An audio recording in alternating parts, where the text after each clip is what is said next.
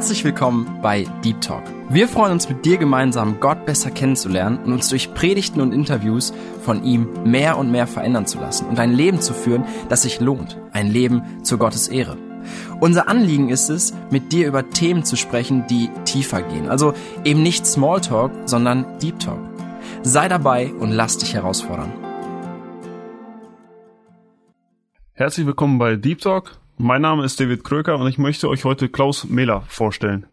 Klaus Mehler ist 2021 in der Jubiläumssendung der AD Sportschau 50 Jahre Tor des Monats einer breiten Öffentlichkeit bekannt geworden. Er hat in dieser Sendung mit einem außergewöhnlichen Statement für ein breites Medienecho gesorgt. Er hat sich in einem Interview zum Christsein, der Bibel und zu dem Herrn Jesus Christus bekannt. Sein Lebensweg wurde in verschiedenen Zeitungen in Teilen abgedruckt. Mittlerweile hat er auch seinen Lebensweg in ein Buch niedergeschrieben, das vor einigen Wochen in einem Verlag veröffentlicht wurde unter dem Titel Vom Tor des Monats zum Tor des Lebens. Heute ist Klaus Mehler bei uns und er wird uns ein wenig über seinen außergewöhnlichen Lebensweg erzählen. Herzlich willkommen, Klaus. Ja, hallo, David. Vielen Dank für die Einladung. Wie ist es zu diesem Tor gekommen, das du damals geschossen damals, hast? Damals, ja. Ja, das war ja im Juni 1900 80. Ich hatte damals in der Bezirksklasse gespielt. Das war ein Entscheidungsspiel um die Meisterschaft. Das war in Frankfurt. Ja, und wir haben da mit der Sportvereinigung Fechenheim gegen DJK Bad Homburg. Wir waren punktgleich und damals war das noch so, das muss halt entschieden werden mit einem, mit einem Entscheidungsspiel.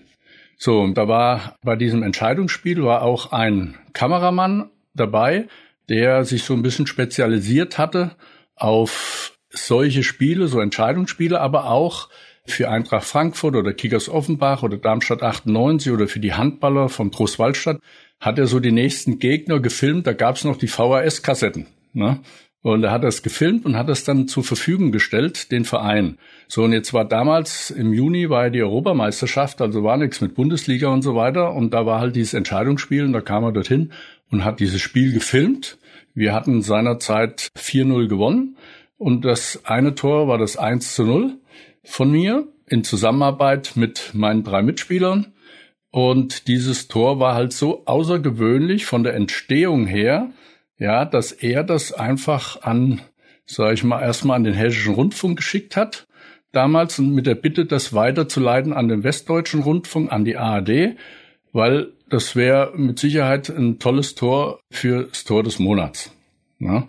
So kam das. Also selbst hat keiner der Spieler, ich auch nicht, und keiner der Zuschauer in dem Moment überhaupt mitbekommen, was das für ein außergewöhnliches Tor war. Also, ne?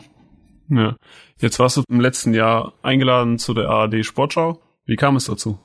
Ja, da gab es eine Jubiläumssendung, weil dieses Format ja Tor des Monats hat 50-jähriges Jubiläum gefeiert. Und da hat man von den knapp 600 Toren, was in den 50 Jahren ja insgesamt gezeigt wurden, hat man so 50 Tore ausgewählt, wo man bei der Redaktion beim WDR der Meinung war, ja, die sind irgendwie was Außergewöhnliches. Ja, und da hat man dann mein Tor mit ausgewählt, obwohl es ja bescheidenes äh, Material war, weil es ja amateurhaft aufgenommen war. Aber es war halt so außergewöhnliches Tor und ja, und dann hat man das ausgewählt. Man hat mir dann ja einige Wochen vorher das mitgeteilt. Und jeder dieser 50 Torschützen wurde nochmal eingeladen zu einem Interview aktuell. Ne? Und so wurde ich mit meinen drei Mitspielern zu viert dann eingeladen auf den Sportplatz nach Frankfurt, wo das Tor seinerzeit gefallen ist. Ja, und dann hat man ein Interview gemacht, man hat es nochmal nachgespielt, das Tor, oder gezeigt, ja. Und ja, und so war es dann in der Sendung gekommen, ne? Ja, erzähl doch mal was aus deiner Kindheit. Wie bist du aufgewachsen? Wie kamst du überhaupt zum Fußball? Und du hast ja auch mal bei Eintracht Frankfurt gespielt, richtig? Ja, genau. Ja, sehr gerne. Also ich bin aufgewachsen so auf dem Dorf in der Rhön im Kreis Fulda. Ja, und da mein Leben war der Fußball. Weil in so einem Dorf, da gab es eigentlich nur drei Vereine seinerzeit. Das war die Feuerwehr, der Schützenverein und Fußballverein. Ne? Feuerwehr, das war nichts für mich, Schützenverein war nichts für mich. Und mein Vater, der war schon im Sportverein, hat selber gespielt, ja. Und da war es naheliegend, dass er mich da mit acht Jahren dann angemeldet hat. Ja, und bin dann dort eingetreten. So, und dann ich habe dann ganz gut gekickt da scheinbar, weil ich wurde dann eingeladen in Kreisauswahl, Bezirksauswahl, auch im erweiterten Kreis der Hessenauswahl und auf so einem Turnier, Bezirksauswahlturnier, wurde ich dann von einem Talentsucher von Eintracht Frankfurt mit 15 Jahren entdeckt. Und da sollte ich damals schon mit 15 Jahren zur Eintracht gehen, aber ich hatte im gleichen Jahr auch schon einen Ausbildungsvertrag unterschrieben, da in meinem Ort. Ja, und da hat mein Vater dann gesagt, nee, nee, erst mal eine Ausbildung machen und dann können wir immer noch mal sehen. Ja.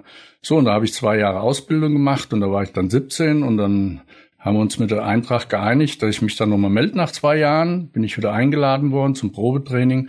Und nach dem Probetraining, nach einer Woche dann, haben die mir dann gesagt, würden mich sehr gerne verpflichten. Und also so habe ich dann das letzte A-Jugendjahr dort bei der Eintracht gespielt. So, dann bin ich aber dann, nach dem einen Jahr, bin ich dann zwei Jahre gewechselt von der Eintracht weg, bin mit dem damaligen Co-Trainer oder Konditionstrainer von Eintracht Frankfurt, der hat dann noch Sportvereinigung Fechenheim übernommen, nebenher zwei Jahre und da bin ich mit ihm dahin und in den zwei Jahren war er im ersten Jahr dieses Tor des Monats dann auch gefallen. Und nach den zwei Jahren kam die Eintracht wieder auf mich zu und sagte, ob ich nicht wieder in der Amateure, jetzt Amateure spielen könnte, würde mit dem Ziel dann auch Profifußballer zu werden. Und das habe ich dann auch gemacht und bin dann wieder zurückgegangen. Genau. Unter unseren Zuhörern haben wir sicherlich auch einige Fußballfans. Und ihn würde es sicherlich interessieren, mit welchen Fußballprofis du damals zusammen trainiert hast. Ja, da war zum Beispiel der Charlie Körbel, Bernd Hölzenbein, Bernd Nickel, Bruno Petzey, Österreicher, damals der weltbeste Libero, Norbert Nachtwey oder Ronny Borchers oder Bum Kuncha, Koreaner, der damals schon Christ war, ja. Ja, und tatsächlich auch der Joachim Löw. Der Bundestrainer, ehemalige Bundestrainer, der war tatsächlich auch mal bei der Eintracht. Ja, cool, den kenne sogar auch ich, ja. ja, genau. Du hast irgendwann den Umschwung gemacht oder was, was in dieser Zwischenzeit überhaupt aktiv, beruflich? Ja, ja, ich war auch aktiv, klar. Du hast nur nebenbei gespielt. Ich habe nebenbei gespielt, genau. Also wir haben immer dreimal die Woche trainiert, teilweise viermal auch, ja. Habe aber damals als Industriekaufmann gearbeitet, zehn Jahre lang. Dann mit 23 Jahren hatte ich innerhalb von einem Jahr zwei Operationen. Und bei der zweiten Operation war klar, dass ich nie, also Profifußballer, das gibt nichts mehr, das will der Körper nicht mehr mitmachen. Hab mich da operieren lassen, ging auch gut, sag ich mal. Und dann habe ich noch ein paar Jahre bis zu meinem 28. Lebensjahr höchste Amateurklasse und zweithöchste Amateurklasse gespielt und habe aber dann mit 28 eigentlich in einem guten Fußballalter, ja, von heute auf morgen aufgehört nach der Saison und habe bis heute nie mehr Fußball gespielt. Ja, und habe mich dann konzentriert auf meine berufliche Karriere. Und deine berufliche Karriere ist auch anders als die von den meisten Menschen.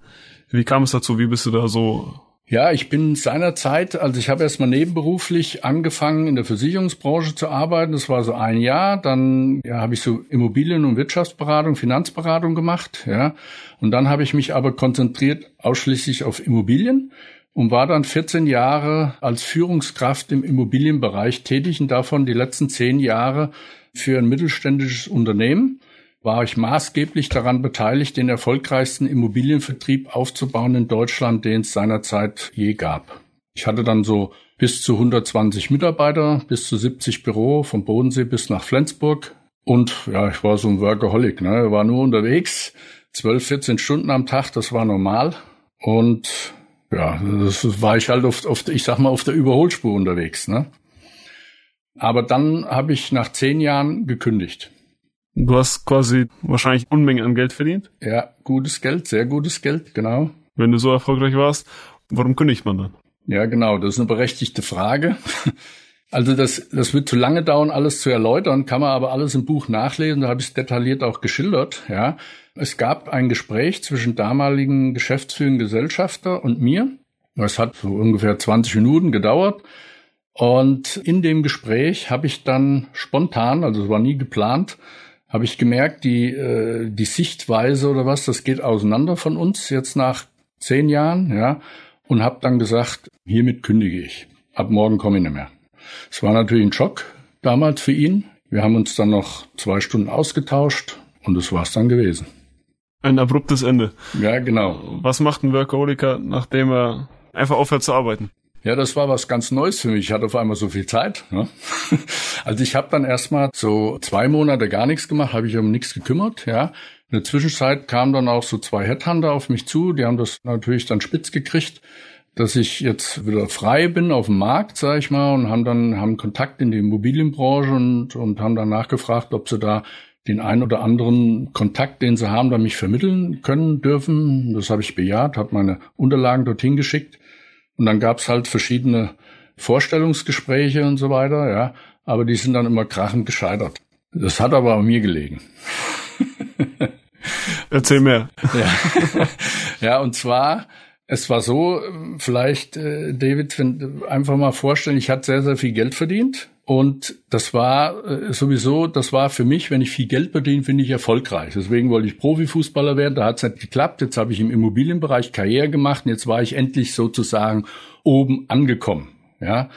So, wenn ich jetzt zu Vorstellungsgesprächen eingeladen wurde und hatte dann den Vorstand oder die Geschäftsführer oder die Vorstände dann da sitzen, ja, dann, hat, dann geht immer so eine Stunde, anderthalb Stunden, wird allgemein gesprochen und zum Schluss kommt dann die Frage immer, ja, was möchtest du, Herr Mähler, was möchtest du denn so verdienen? Was stellen Sie sich dann vor? Ne?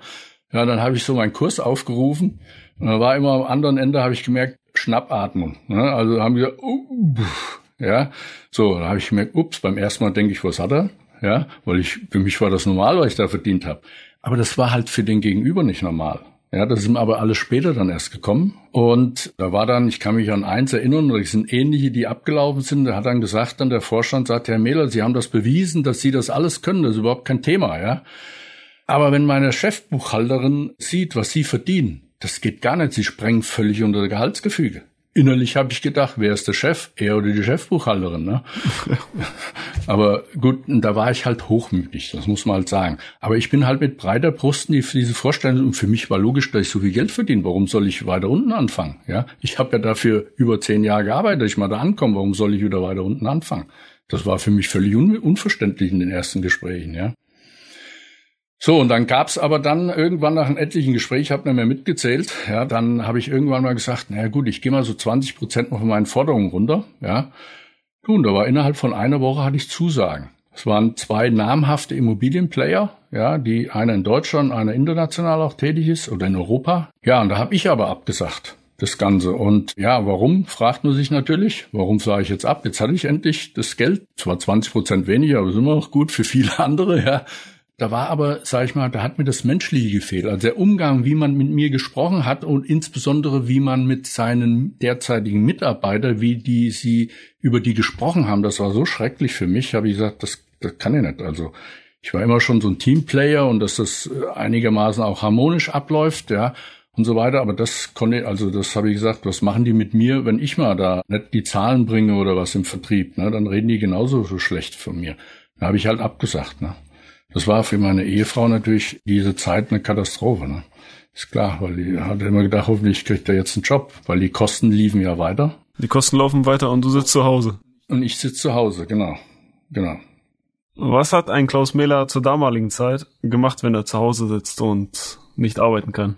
Ja, du, ich hatte ja, genau, ich hatte viel Zeit und ich bin dann so ins Internet, weil damit habe ich mich seinerzeit nicht groß beschäftigt. Ich hatte ja meine Mitarbeiter, die mir alles aus dem Internet gezogen haben oder gegoogelt haben und so weiter. Da habe ich mich nicht mit beschäftigt und habe gesagt, ich müsste mich eigentlich mehr mal ein bisschen mit beschäftigen und so. Ne? Und da bin ich relativ zügig, sage ich mal so, auf das Thema New Age Esoterik gestoßen. Und das war so fasziniert, dass ich teilweise, also nicht teilweise, ich habe jeden Tag einige Stunden vor dem PC gesessen und habe das, hab seitenlange, äh, habe ich da gelesen drin. Also es war so interessant. Für die, oder wenn man jetzt nicht weiß, was New Age Esoterik ist, ja, soll ich da ein bisschen was zu sagen vielleicht? Absolut, ich weiß es selber noch nicht. okay. Also man kann da stundenlang von erzählen. Ich will es versuchen, so kurz wie möglich zu halten, dass man so ein bisschen Überblick. In meinem Buch ist es ausführlicher beschrieben, ja. Also New Age heißt, äh, Sie sagen, dass das neue Zeitalter ist angebrochen, das sogenannte Wassermann-Zeitalter, das jetzt angebrochen sein soll und das Fische-Zeitalter ablöst. Also Fische-Zeitalter ist das christliche Zeitalter, ja, das wird jetzt abgelöst werden. Und im Fische-Zeitalter hat der Mensch auf Gott vertraut, dass er das macht, und im Wassermann-Zeitalter dagegen wird der Mensch selbst zum Gott, indem er sein Bewusstsein erweitert, indem er bisher ungeahnte Kräfte freisetzt und anwendet. Sie bezeichnen sich auch teilweise als Lichtarbeiter. Also der Mensch soll zum Übermenschen werden, indem er die Grenzen seiner Sinneserkenntnis überspringt und somit, sage ich jetzt mal, hellseherische Kräfte erlangt. Das kann durch Drogen, passieren auch durch fernöstliche Meditationstechniken, positives Denken, Psychotechniken und ähnliche im Bereiche eindringen, aus denen ihm neue Kräfte und Erkenntnisse zuströmen. Und dadurch kann man Reichtum, Erfolg, Gesundheit und es ist die Lösung sämtlicher Probleme der Menschheit und es gibt keine unerreichbaren Ziele. Also du kannst alles erreichen im Leben, was du willst. Du musst nur dein Bewusstsein erweitern, ja. Und es ist ein Sammelbegriff für die verschiedensten Gruppierungen aus dem Bereich hinduistischer und buddhistischer Philosophie, Schamanismus, Okkultismus, gnostischer Tradition sowie moderner Psychologie. Ja, man kann sagen, das Motto der Lehre ist, wir brauchen keinen Gott, denn wir Menschen sind selbst Götter. Also ich habe immer so so ein Bild vor Augen, ja, das ist so bildlich gesprochen, ist die New Age wie ein großer Supermarkt, in den unterschiedlichsten Produkten, in dem jeder die Dinge einkaufen kann, die seinen Bedürfnissen und Sehnsüchten entsprechen. Also wie Pipi Langstrumpf, ich mache mir die Welt, wie sie mir gefällt. Ne? Und die New Age, sage ich mal, in den verschiedensten Richtungen zitieren gerne auch die Bibel. Das ist das Fatale daran, das Verführerische. Ja, nehmen die Verse aus dem Zusammenhang und benutzen sie für ihre eigenen Zwecke. Die sprechen auch von Jesus, ja und so weiter. Aber die werden aus dem Zusammenhang genommen und das gibt natürlich einen ganz anderen Sinn. Im Prinzip ist es so, dass jeder, der nicht sein Leben dem Herrn Jesus übergeben kann, das ist mir so im Nachhinein gekommen, ja, mit der New Age Esoterik unterwegs ist, ob ihm das bewusst ist oder nicht. Ja. Ein Beispiel, nur mal ein Beispiel, vielleicht für Zuhörer, die das schon mal gehört haben. Es gibt eine ellenlange Liste, die ich schon mal, auch steht auch im Buch, aber ich habe mal so zwei, drei, würde ich mal sagen. Und zwar zum Beispiel Entspannungstechnik, wie autogenes Training. Das ist weit verbreitet. Gibt's auch unter Christen, ja. Yoga ist ja hip. Geht gar nicht. Für einen Christen. So weiter. Oder auch die Astrologie, ja. Das sind jetzt nur mal ein paar. Ich habe eine ganze Liste mal, die ich im Laufe der Jahre mal so zusammengestellt habe, habe ich auch im Buch dann drin, ja, und so weiter. Die New Age Anhänger an sich, ja, die in ihrem Herzen suchen die nach dem richtigen Weg. Die wollen auch Frieden haben, ja, und Liebe vor allem. Die sprechen immer von der bedingungslosen Liebe, aber sie suchen an der falschen Stelle nach der Wahrheit. Das ist ihr Problem. Was ist das Verführerische an der New Age Esoterik? Ja, das Verführerische ist genau das Thema, was ich jetzt schon, also die sprechen von Jesus, Christusbewusstsein, Bibelzitate natürlich. Und wenn du einmal da anfängst, dafür zu interessieren, das macht neugierig. Weil du merkst, du hast dann auch sogenannte Erfolge in der Meditation oder so, ja, oder beim Yoga, oder es gibt Seelenreisen, die man macht, da erlebt man Dinge, die sind fantastisch. Das macht natürlich neugierig und man kommt immer tiefer rein, man kommt immer tiefer, will noch mehr haben und noch mehr haben und so weiter, ja. Und das ist sehr, sehr, sehr verführerisch. Und die ganze New Age und Esoterik-Technik ist verbreitet vom Kindergarten angefangen bis in den höchsten Managerkreisen. Gibt's die. Habe ich auch die Liste im Buch drin. Wie lange ging das so? Wie viele Jahre hast du dich mit der New Age Esoterik beschäftigt? Ja, ich bin 2008 bin ich aus dem Unternehmen ausgeschieden und das ging schon kurze Zeit danach los und ja, das ging noch bis Mitte 2014, bis wir dann zum Herrn gekommen sind. Aber es war so, ich war, also das muss ich, muss ich auch noch sagen dazu, ich war vielleicht so ein knappes Jahr mit der Esoterik unterwegs. So, und da habe ich schon gemerkt, innerlich, kann das nicht anders beschreiben, ich habe im Innerlichen so ein, wie soll ich sagen, so ein komisches, unruhes Gefühl gehabt, dass da irgendwas nicht stimmt. Aber ich konnte es nie benennen. Ja, ich habe gemerkt, irgendwas stimmt da nicht, aber ich habe halt mitgemacht. Aber ich bin jetzt nicht ganz tief in die Materie eingestiegen. Im Gegensatz zu meiner jetzigen Ehefrau, die war da ganz tief drin, die hat auch Ausbildung gemacht und so weiter, ja. Aber ich, habe gemerkt, da stimmt was nicht und habe da aus lauter Verzweiflung bin ich schon seit ein, kn ein, knappes Jahr, wo ich mit der New Age unterwegs war, weil die reden ja auch von Gott. Ja, aber da gibt's halt den unpersönlichen Gott, eine Energie. Da gibt's nicht den persönlichen Gott im Himmel. So, also da redet man auch von Gott. Und ich bin seinerzeit schon aus lauter Verzweiflung auf die Knie gegangen, das war Ende 2008, und habe dann schon, jetzt weiß ich ein Gebet, damals wusste ich gar nicht, dass das ein Gebet war, aber ich habe halt so einen Hilferuf, ja, und habe dann gesagt, Gott, wenn es dich wirklich gibt, dann zeig mir die höchste Wahrheit auf Erden. Nicht irgendeine Wahrheit, sondern bitte die höchste Wahrheit auf Erden und im Universum. Und bring sie mir bitte nach Hause und möglichst kostenfrei, weil Geld habe ich keins. Wie pleite warst du? Total pleite. es war dann so, Ich war ja zu Hause, ich hatte kein Einkommen, die Kosten laufen weiter. Wir hatten eine Eigentumswohnung, wir mussten unsere Eigentumswohnung verkaufen. Wir sind dann, um die Kosten zu reduzieren, in eine kleinere Mietwohnung gezogen. Da haben wir schon die Kosten über die Hälfte reduziert. So, das ging dann aber auch nur eine gewisse Zeit, weil es muss ja was reinkommen. Und dann kam irgendwann dann meine Frau und sagte, Mensch, Klaus, ich halte das jetzt nicht mehr aus, ja. Ich möchte mich räumlich trennen von dir. Ich suche mir eine eigene Wohnung. Was du machst, musst du sehen. So, dann habe ich ein Zimmer-Apartment mir gesucht, ja, und das konnte ich nicht mehr bezahlen. Ja, und dann habe ich Hartz IV beantragt. Also, da war ich ganz unten. Was hat das emotional mit dir gemacht, als du diesen Antrag gestellt hast? Ja, das war für mich wie so ein Weg nach Canossa. Ne? Also es war für mich zum Amt und Geld, das, das, das, das kannte ich gar nicht. Also ich habe immer Geld verdient. Es war für mich schlimm. Es war sowas von schlimm gewesen, ja, seinerzeit. Aber damals hat dann die, es war eine Frau, die dann die, ich nenne es jetzt mal die Personalien aufgenommen hat, ja, da und alles die Unterlagen, ja. Und die hat gesehen, was ist mein Lebenslauf, und hat die schon gesagt, also Herr Mähler, wir haben keinen Job für Sie. Ne? Also das haben wir nicht. So, sowas gibt's hier nicht. Sowas gibt's hier nicht. Die hat dann gesagt, ich mache Ihnen folgenden Vorschlag, suchen Sie sich selber ja, in Ihrem Bereich was und tun Sie jeden und sagen Sie mir jeden Monat, wo Sie sich beworben haben, die Unterlagen, ja, und so weiter. So sind wir dann verblieben, ja. Hm. Genau.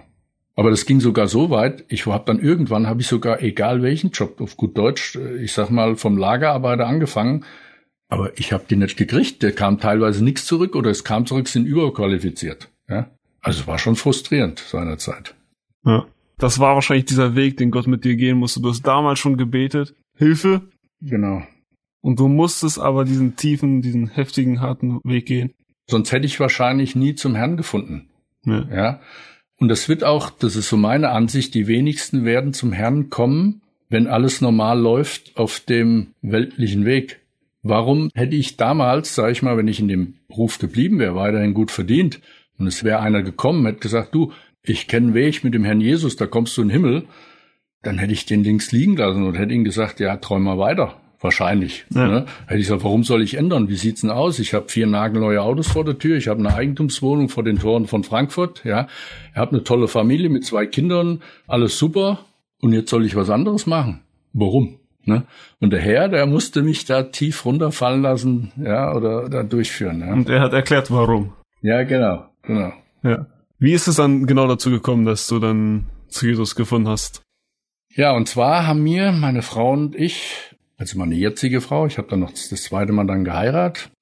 Und seinerzeit, wo wir zum Herrn gekommen, waren wir noch nicht verheiratet. Zwischenzeitlich war ich aber geschieden von meiner ersten Ehefrau nach 32 Jahren. Und wir sahen zusammen in unserer damaligen Praxis, also wir haben meine Frau hat äh, schon seit 2003 hat sie eine Beratungspraxis für Persönlichkeitsentwicklung gehabt und ich habe sie halt da unterstützt im Bereich Marketing und Vertrieb auch so. Ne? So und wir haben viel gelesen, auch im Internet. Wir sahen so gegenüber an unseren Schreibtischen. Sie guckt in ihrem PC, ich auch in meinem PC beziehungsweise Laptop. Ne? Und auf einmal las ich da was und ich guckte so über den Laptop zu ihr rüber und sagte, Dagmar, jetzt haben wir die Wahrheit gefunden. Und sie guckte über ihren Laptop aus, sagt, was? Es gibt einen himmlischen Gott und es gibt einen kosmischen Gott. Mehr habe ich gar nicht gesagt. Und die wusste sofort Bescheid. Also sie wusste sofort, das ist das Irre, ich krieg Gänsehaut jetzt, wenn ich es wieder sag, ja, für diejenigen, die es vielleicht nicht jetzt gleich begreifen, warum, weshalb, der himmlische Gott ist halt der Gott der Bibel und der kosmische Gott ist der Teufel, der Widersacher, der Gott der Finsternis. So, und für uns war innerhalb vom Bruchteil von einer Sekunde war klar, was jetzt Sache war. Ne? Wir waren nicht mit der Bibel, mit, mit dem himmlischen Gott unterwegs. Ja? Dann gab's da so ein Übergabegebet, das habe ich zu ihr rübergegeben, da haben wir unabhängig voneinander, haben ein Übergabegebet gesprochen und dann hat man gemerkt, dass irgendwie so eine, so eine Last von einem abgefallen. Hast du gemerkt, wurde irgendwie leichter, ja. Und das Ding war gewesen, wir haben dann sofort am nächsten Tag, haben wir alles, was irgendwie, ja, nach Esoterik, New Age, ich sage immer, gerochen hat bei uns in der Wohnung, haben wir zusammengepackt ins Auto rein, kistenweise, und haben das zum Wertstoffhof gefahren, ja, also dort, und haben das weggeschmissen. Das waren zum Beispiel Butterstatuen, ja, verschiedene Kartensets, so Engelkarten, Tarotkarten, Göttinnenkarten, ja, oder Energiekarten für Familienaufstellung. Was hatten wir noch? Räucherstäbchen, Heilsteine und vor allen Dingen Bücher von Ausbildung, Lehrbücher vor allen Dingen noch auch so Lebenshilfebücher, die waren teilweise noch original verpackt, ne? Oder Kristalle, Heilkristalle, sowas, ne? Was mir jetzt so einfällt, ne? Das haben wir alles in Kartons gepackt zum Wertstoffhof und haben das dort weggeschmissen. Da kam dann noch zum Wertstoffhof, wenn der reinfängt, so kommt der, in der Regel kommt da noch einer und guckt, was haben Sie? Papier oder Holz oder sonst was, ja? Und dann hat er die Bücher gesehen, die teilweise original verpackt waren. Ne? Und auf der gegenüberliegenden Seite gab's vom DRK so ein Kaufhaus. Da konntest du für ein Euro, zwei Euro billig, günstig alles Mögliche kaufen. Ja, kannst du Sachen hinschenken. Da hat er gesagt, komm, geh doch da drüben hin, die DRK, die nehmen das mit Kusshand, die Bücher. Ich gesagt, nee, nee, nee, nee, das machen wir schon mal gar nicht. Ich wollte denen jetzt keinen Vortrag halten, dass ich nicht die Leute verführen will hier ne? und so weiter. Natürlich haben wir es weggeschmissen. Ja, so war das. Und wir haben erst viel, viel später in der Bibel dann, meine Frau und ich, gelesen, da gibt's eine Bibelstelle, weiß ich nicht auswendig, dass du alles, was mit dem Teufel zu tun hat, ja, was mit Verführung, okkulte Sachen, sollst du alles da auch wegwerfen. Ja, sollst dich trennen davon. Das haben wir bestimmt erst ein Jahr später gelesen. Aber für uns war schon ein Tag später klar, alles raus. Ja. Heftig, so eine klare Entscheidung sofort zu treffen. Ganz klar. Also das ist für mich oder für Dagmar auch immer, oder sind wir dankbar, ja, das hält bis heute an. Also wir machen Dinge, die man noch nicht, oder in Vergangenheit auch, wenn wir so zurückblicken, wo wir in der Bibel noch gar nicht gelesen haben, sondern erst später. Also intuitiv, der Heilige Geist, der gibt, kriegst du irgendwie ganz klar, sag ich mal, da ist keine Stimme, aber du kriegst ein ganz klar so ein Zeichen, sag ich, das muss jetzt so sein. Und dann liest es Wochen, Monate später oder vielleicht durch einen Glaubensbruder, ja, und dann sage ich, ah ja klar, das machen wir doch schon, haben wir schon gemacht, ne? Also ist immer faszinierend für uns. Genau, das, das macht ein Leben aus mit Gott. Einfach, dass der Heilige Geist legt einem was auf den Herzen. Genau. Und da merkt man einfach die, die Kraft, die dahinter steht. Genau, ja. Klaus, was machst du jetzt eigentlich beruflich? Und zwar, ich arbeite für MAF, das Mission Aviation Fellowship. Das ist ein international christliches Flugunternehmen, was in derzeit zu 27 Entwicklungsländern als Dienstleister tätig ist für so circa derzeit so 1000 Hilfs- beziehungsweise Partnerorganisationen. Fliegt dort, ja, in den Dschungel, ne, in den Busch. Und man kann sagen, jede große Hilfsorganisation auf diesem Planeten beauftragt uns irgendwann für sie tätig zu werden in den Entwicklungsländern, wo wir auch tätig sind. Ja, da in dem Bereich. Und da habe ich eine 50-Prozent-Stelle. Und meine Aufgabe, ich bin Repräsentant, meine Aufgabe ist dann, MAF in Deutschland bekannter zu machen. Und das bin ich jetzt seit gut drei Jahren mache ich das und halte dann Vorträge in Gemeinden, wo ich MAF vorstelle, in christlichen Schulen, ja, in Business-Organisationen oder auch in Firmen, wo da ist jetzt weniger, aber die anderen da bin ich dann unterwegs. Und natürlich sind wir auf Messen vertreten. Jetzt in zwei Jahren Corona war das halt nicht der Fall, ne? aber jetzt ist wieder losgegangen. Da sind wir dann dort tätig. Das ist die eine Sache. Dann das zweite bin, habe ich mit Glaubensgeschwistern, sieben Stück, haben einen gemeinnützigen Verein gegründet. Und das ist die Online-Glaubensakademie für Christen und Nichtchristen, wo wir Glaubenskurse haben auf der Homepage und da kann man sich selbst vor seinem Bildschirm, sag ich mal, geistlich weiterbilden. Und in den Glaubenskurse gibt es verschiedene Lektionen. Und da muss man nach jeder Lektion Fragen beantworten. Dahinter ist dann einer unserer Glaubensbrüder und tut das dann in Anführungsstrichen kontrollieren. Also ist eine Begleitung dabei bei der Online-Glaubensakademie. Läuft auch auf Spendenbasis, genau. Und dann als drittes habe ich mit meiner Frau zusammen, machen wir noch Ehe, Familie, Einzelberatung. Und wir helfen also Einzelpersonen, aber auch Familien oder Eheleute dann, die sich in Lebenskrisen befinden oder am besten noch nicht da reinkommen wollen. Ja, begleiten wir die eine Zeit lang, dass sie also da auch wieder wieder rausfinden. Oder gerade wenn sich welche jung bekehrt haben, ja, die begleiten wir dann auch eine Zeit lang, dass sie da auch im Glauben wachsen. Und wir klären auf unserer Homepage, klären wir auf, gerade über die New Age, Esoterik, ja, auch wie man zu dem Herrn kommt, ja, da haben wir bestimmt um die 100 Videos, und Blogartikel drauf, wo wir aufklären. Und unsere Arbeit ist auch auf Spendenbasis. Also ich bin in drei Bereichen Vollzeit für den Herrn Jesus unterwegs und da bin ich sehr, sehr dankbar dafür, dass das so gekommen ist. Ja. Mhm. Mich interessiert besonders der zweite Part, den du erwähnt hast, diese digitale. Ja, die Online-Glaubensakademie. Genau. Für wen ist das gut? Also das ist einmal für Nichtchristen auch gut. Ja, weil der erste Kurs ist zum Beispiel, wo der Dr. Albrecht Kellner, der hat auch verschiedenste Bücher geschrieben, ja, der war Physiker und der Wissenschaft tätig Und der erklärt mit einfachen Worten, wie das mit Gott, Jesus und so weiter, die Geschichte, wie das zusammenhängt. Ja, aber mit einfach verständlichen Worten, so dass eigentlich jedes Kind begreift. Und dann natürlich, wie man Übergabegebet macht, wie man mit dem Herrn dann unterwegs ist, also die ersten, der erste Kurs auch für Einsteiger. Und dann gibt's noch zwei Kurse, das ist so Vertiefung, da geht's um das Thema Heiligung, wie wächst man in der Heiligung. Und das ist dann für diejenigen, die schon ein paar Jahre oder vielleicht auch ein paar Jahrzehnte schon mit dem Herrn unterwegs sind weil das Thema Heiligung, so haben es mir auch die Glaubensbrüder gesagt, von denen stammen also diese Kurse, sind nicht von mir, die sagen, das Thema Heiligung wird eigentlich noch zu wenig in den Gemeinden gepredigt, was das eigentlich genau bedeutet, ja, und so weiter. Und da kann man sich selbst alleine vor dem Bildschirm dann da weiterbilden und hat natürlich immer einen dabei, der einen begleitet da. Ne? Also ich finde es eine wunderbare Sache, ist zum Beispiel auch interessant für Gemeinden, wenn man so einen Hauskreis hat. Ne? Könnt ihr jetzt sagen, in der einen Woche machen wir die eine Lektion, in der zweiten besprechen wir die gemeinsam durch, in der dritten nehmen wir die zweite Lektion, in der vierten Woche tun wir die besprechen und dann geht man einfach so durch und tauscht sich aus. Das ist ideal auch für Hauskreise sowas. Hm. Ja, in dem Fall muss man auch nicht verzichten auf den Face-to-Face-Kontakt. So ist es. Genau. Oder dem, der das gar nicht haben kann, also weil es irgendwie nicht möglich ist, weil keiner da ist oder so, kann er trotzdem einen Glaubenskurs machen. Genau. Ja. Eine Frage, die ich jeden stelle, dem ich interviewe, ist, was hast du unseren jugendlichen Zuhörern zu sagen? Ja, was habe ich zu sagen? Also ich sage mal so, ich hatte Erfolg, Anerkennung, Wohlstand, aber ich war nicht erfüllt. Ich hatte auf Menschen, somit also auch auf Sand gebaut. Und wenn diese drei Dinge plötzlich wegfallen, so wie bei mir, da ist so eine Leere da, da ist so ein großes Loch in einem.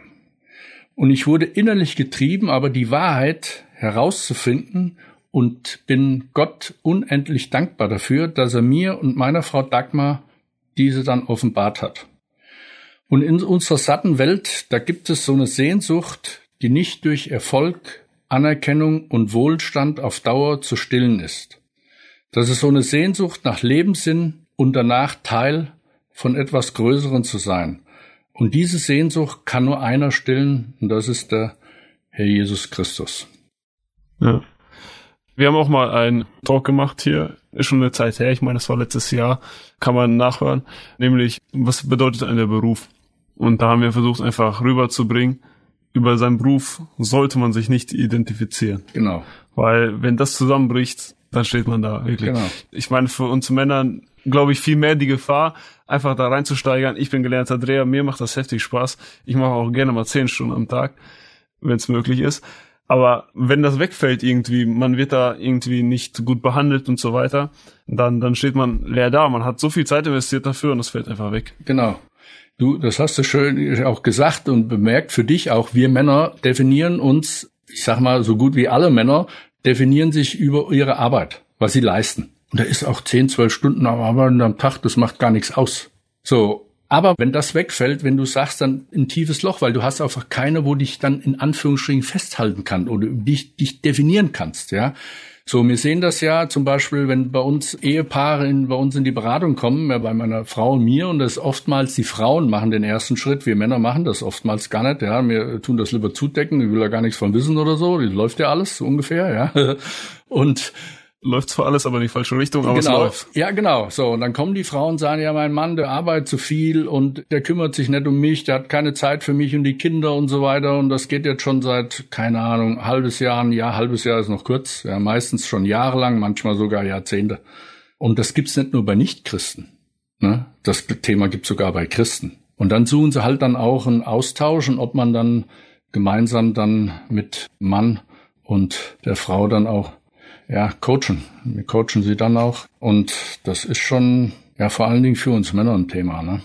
Ja. Da kann man ja auch an dieser Stelle vielleicht warnen vor der Gleichgültigkeit, glaube ich, die uns Männern schnell einnimmt, ne? Ja, das stimmt. Gerade in Sachen Familie. Ja, ja, ja, auf jeden Fall. Ja, und die Familie ist ganz, ganz wichtig, ne? Das sagt der Jesus ja auch. Familie und Kinder. Wir als Männer sind verantwortlich für die Familie zum Schluss. Ja, die Frauen haben natürlich mehr mit der Kindererziehung, aber wir sind mitverantwortlich. Wir dürfen uns nicht da rausziehen. Tagtäglich sind wir auch verantwortlich dafür. Und können nicht sagen, ja, die Frau, die ist den ganzen Tag daheim, die soll das mal managen, ich mache mein Ding woanders, ja. So habe ich früher gedacht. Ne? viel gearbeitet.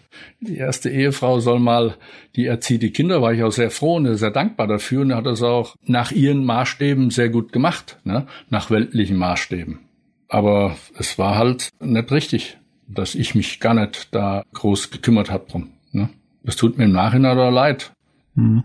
Weitere viele Ratschläge, die findet man ja auch in deinem Buch wieder. Ja. Erzähl mal, was hast du da alles so geschrieben? Für wen ist das Buch? Wo kann man das erwerben? Also, ja, das ist eine gute Frage eigentlich für jeden. Aber ich will es mal ein bisschen genauer definieren. Also es, es ist für Nichtchristen, weil da A erklärt wird, wie komme ich zu dem Herrn Jesus, beziehungsweise auch sieht, die in ähnlicher vielleicht unterwegs sind, wie ich war früher, dass das halt nicht glücklich macht, ja. Dann sage ich mal bewusst für fromme Christen, ja, die nicht wiedergeboren sind, ist es interessant. Und Personen, die in der New Age Esoterik unterwegs sind, sowieso oder waren. Und aber auch für wiedergeborene Christen, die das Buch verschenken wollen. Ja, weil das ist ein gutes, auch ein evangelistisches Buch. Natürlich auch für Karrieremenschen, die zurzeit noch auf einem Karrieretrip unterwegs sind. Aber auch für Sportler, ne? für Fußballer oder ehemalige Fußballer. Ja, weil ich ein paar Anekdoten auch erzähle von der Eintracht, sind auch Bilder drin. Ja, und vor allen Dingen auch für Menschen, die den Sinn des Lebens suchen. Also es gibt viele, für die das interessant sein konnte. Und wie gesagt, es ist auch ein ideales Buch zum Verschenken. Mhm. Wo bekomme ich das Buch? Ja, du kannst das Buch über den Kolosseum Verlag bestellen. Oder wer eine Widmung haben will, kann das auch direkt zu mir eine E-Mail schicken an info at der-bewusstseinswandel.de und dann schicke ich ihm das Buch mit einer Widmung auch zu, wer mag. Plus ja. Portokosten halt. Top, astrein. Wir werden es auf jeden Fall noch verlinken. Schön, super. Dann, genau.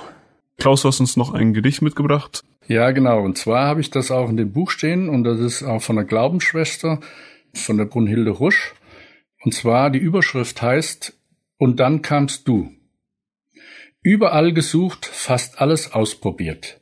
Religion, Login, Sophien studiert, entspannt geatmet, vielfach meditiert, mit Sektenführern, Theologen diskutiert, naturwissenschaftlich argumentiert, Wunder aus der Bibel wegrationalisiert, ganz stolz ein sicheres Leben geführt, doch ich blieb leer. Den Schmerz habe ich deutlich gespürt. Du hörtest mein Herzensschrei, und dann kamst du, gingst nicht achtlos vorbei. Du hast mich mit deiner Liebe berührt, mir die Augen geöffnet, mich von Sünde überführt, die Wahrheit wie ein Blitz vom Himmel mich traf, Gnade wurde zuteil dem verlorenen Schaf. Du hast mir gezeigt, wer ich wirklich bin, du hast mir offenbart meinen Lebenssinn. Du selbst bist die Wahrheit und das Licht, ich vertrau dir, darum fürchte ich mich nicht. Du bist mein Fels in der Brandung, fester Grund, du bist immer da, auch in der letzten Stund. Du bist der Weg, auf dem ich sicher gehe, du bist das Ziel, das ich jetzt klar sehe. Du gabst sogar dein Leben für mich, gesucht und gefunden, Jesus, ich liebe dich. Amen. Ja, Klaus, wir werden gleich noch weiter ein bisschen Zeit verbringen. Wir werden gleich noch ein Interview aufzeichnen. Liebe Zuhörer, ihr könnt das auch dann in den nächsten Wochen hören. Wir werden über MAF sprechen, was das für eine Mission ist, welchen Dienst die machen auch. Genau. Ja, vielen Dank dir schon mal für die Zeit. Sehr gerne. Und ja, liebe Zuhörer, ich wünsche euch dann eine schöne Woche und wir hören jetzt noch ein Lied.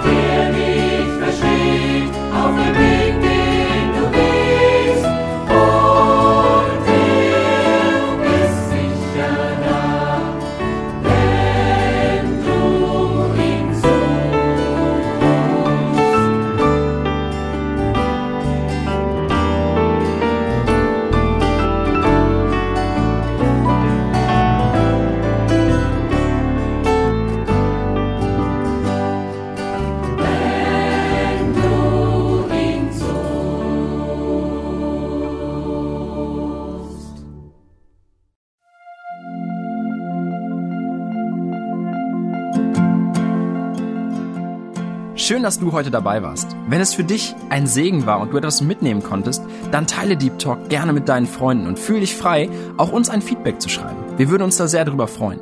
Wenn du heute zum ersten Mal dabei warst oder eine Sendung verpasst hast, kannst du alle vorherigen Sendungen auf Spotify oder auf Soundcloud finden.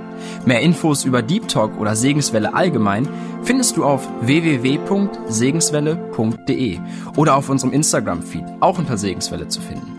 Falls du Fragen und Anregungen, zum Beispiel Themenvorschläge hast, schreib uns gerne. Wir wünschen dir noch eine gesegnete Woche mit den Worten aus Kolosser 3, Vers 17.